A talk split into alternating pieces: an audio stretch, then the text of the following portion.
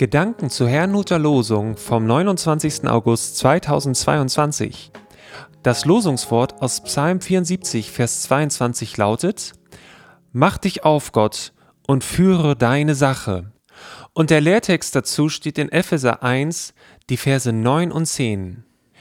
Gott hat uns wissen lassen das Geheimnis seines Willens nach seinem Ratschluss, den er zuvor in Christus gefasst hatte, um die Fülle der Zeiten heraufzuführen, auf das alles zusammengefasst würde in Christus, was im Himmel und auf Erden ist, durch ihn. Es spricht Pastor Hans-Peter Mumsen. Der Ratschluss Gottes. Das heutige Losungswort hat eine klare Botschaft. Gott möge seinen Plan mit dieser Welt zum Ende bringen. Doch was ist eigentlich sein Plan? Das erklärt der Lehrtext, dessen Bedeutung, wie ich meine, nicht so schnell zu erfassen ist. Deshalb werde ich einmal näher auf ihn eingehen.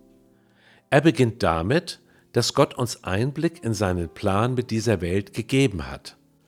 Das beantwortet auch die Frage, weshalb wir existieren und worauf alles hinausläuft. So erfahren wir am Anfang des Verses zwar, dass wir Gottes Plan kennen sollten, doch noch nicht, was dieser Plan überhaupt beinhaltet.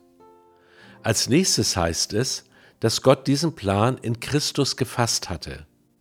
Dieser Versteil wird verschieden übersetzt. Gemeint ist, dass Gott seinen Plan souverän bei sich beschlossen hat, ihn aber nun in bzw. durch Christus ausführt. Und jetzt kommt der Plan.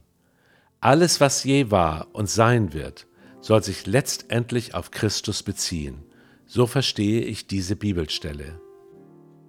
Jesus Christus ist also das Zentrum aller Dinge und auch das Zentrum unseres Lebens.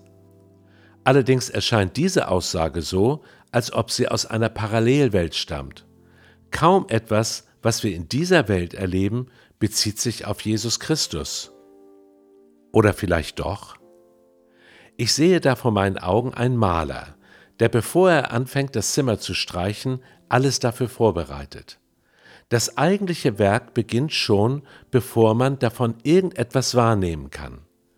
Könnte es sein, dass Gott schon seit Anbeginn der Zeit alles dafür vorbereitet, dass am Ende alles in Christus zusammengefasst ist?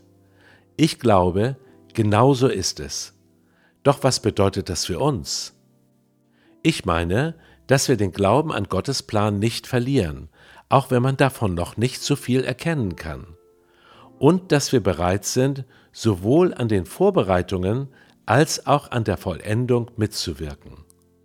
Ich wünsche uns einen gesegneten Tag.